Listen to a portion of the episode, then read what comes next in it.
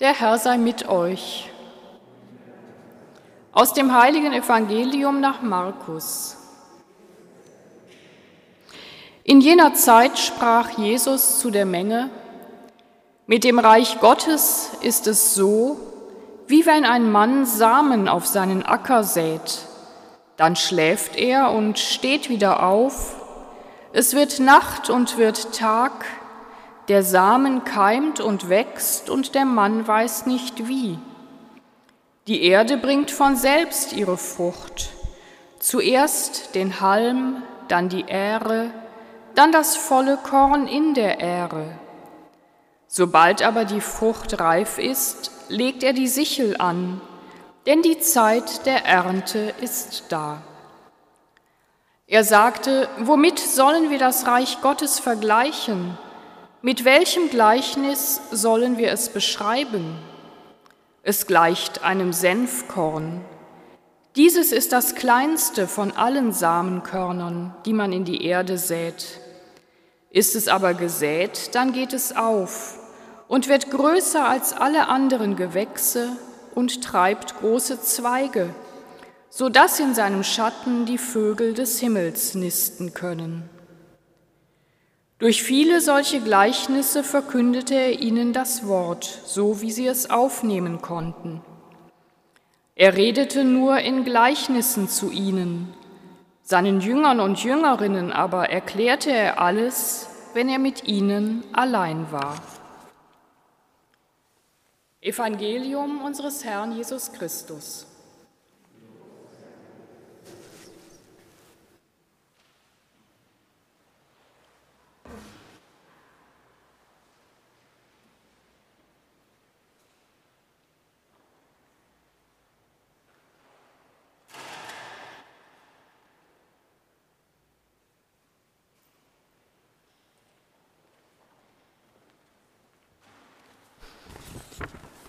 Gott als Sämann, Gott als Gärtnerin, Gott der Samenkörner der Liebe und Barmherzigkeit, der Gerechtigkeit und des Friedens in unsere Herzen einsät. Kennen Sie Seedbombs, Samenbomben, liebe Mitfeiernde? Das sind kleine Lehmkugeln voller Blumensamen, die man unter Umständen auch heimlich irgendwo platzieren oder hineinwerfen kann und es blüht dort, wo es nicht erwartet wird.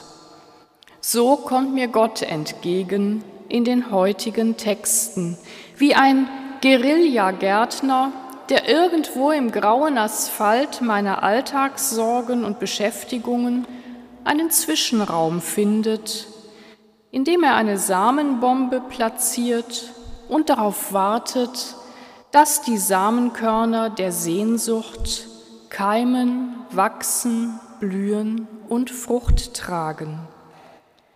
So wird die Sehnsucht nach Liebe und Barmherzigkeit, nach Gerechtigkeit und Frieden immer wieder in unsere Herzen hineingesät. So wie dann plötzlich irgendwo ein Mohnblumenfeld aufleuchtet, so mag die Sehnsucht in uns zu blühen anfangen und wir werden fähig, Veränderungen zu bewirken, weil wir uns so sehr danach sehnen. Veränderungen, die das Reich Gottes wachsen lassen und Frucht bringen. Und so wie die Samenkörner die Freiheit haben, zu keimen und zu wachsen, Blüte und Frucht zu tragen, so ist Gott eine, die frei lässt, die um uns wirbt, so wie Liebende umeinander werben, der immer wieder aber auch abwarten kann, dass wir Menschen zu ihm zurückkehren, der seinen Willen nicht aufzwingt, sondern Freiheit lässt. Freiheit zu kommen und zu gehen, zu wachsen oder zu reifen oder sich dem zu verweigern. Wo der Geist Gottes ist, da ist Freiheit. Dieser Satz des Apostels Paulus begleitet mich schon lange. Diese Freiheit zum Werden und Wachsen begegnet uns in den beiden Gleichnissen zum Reich Gottes, die Jesus uns heute erzählt.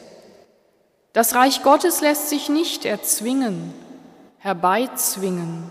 Das Reich Gottes, das Leben in Fülle, das Sein im Einklang, in Übereinstimmung mit den Mitmenschen, mit der Schöpfung, das schon jetzt und hier beginnt, es wird ausgesät in unsere Herzen, will Wurzeln schlagen und wachsen und Frucht bringen für alle.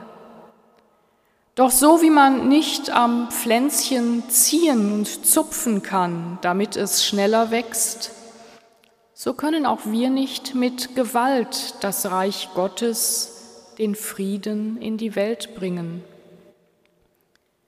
Samenkörner sind ausgestreut in unsere Herzen, Samenkörner der Sehnsucht, die keimen und wachsen wollen und für die wir immerhin den Boden bereiten können, denn das braucht es von uns, damit diese Samenkörner wachsen und reifen können.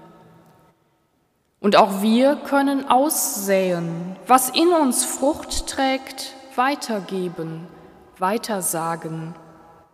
Doch wir säen nur und können den Boden bereiten, doch was aus den Samenkörnern wird, liegt in der Freiheit derer, die unsere Worte hören.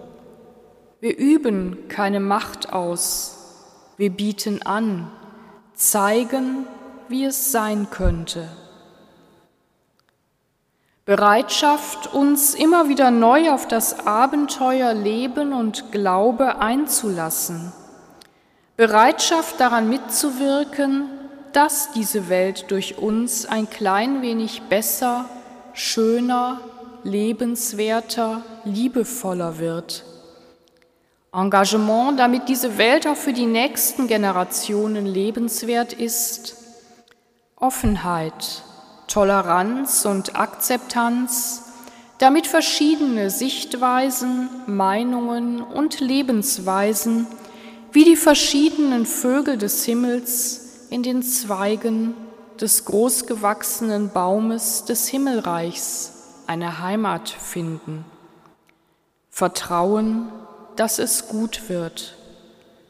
Der Sehnsucht folgen, denn sie führt uns letztlich dahin, wo Gott ist, dahin, wo die Liebe ist. Immer wieder unsere Herzen öffnen, damit die Samenkörner der Sehnsucht hineingesät werden und mit Gottes Hilfe daran mitwirken, dass sie zu einem großen Baum heranwachsen können. Amen.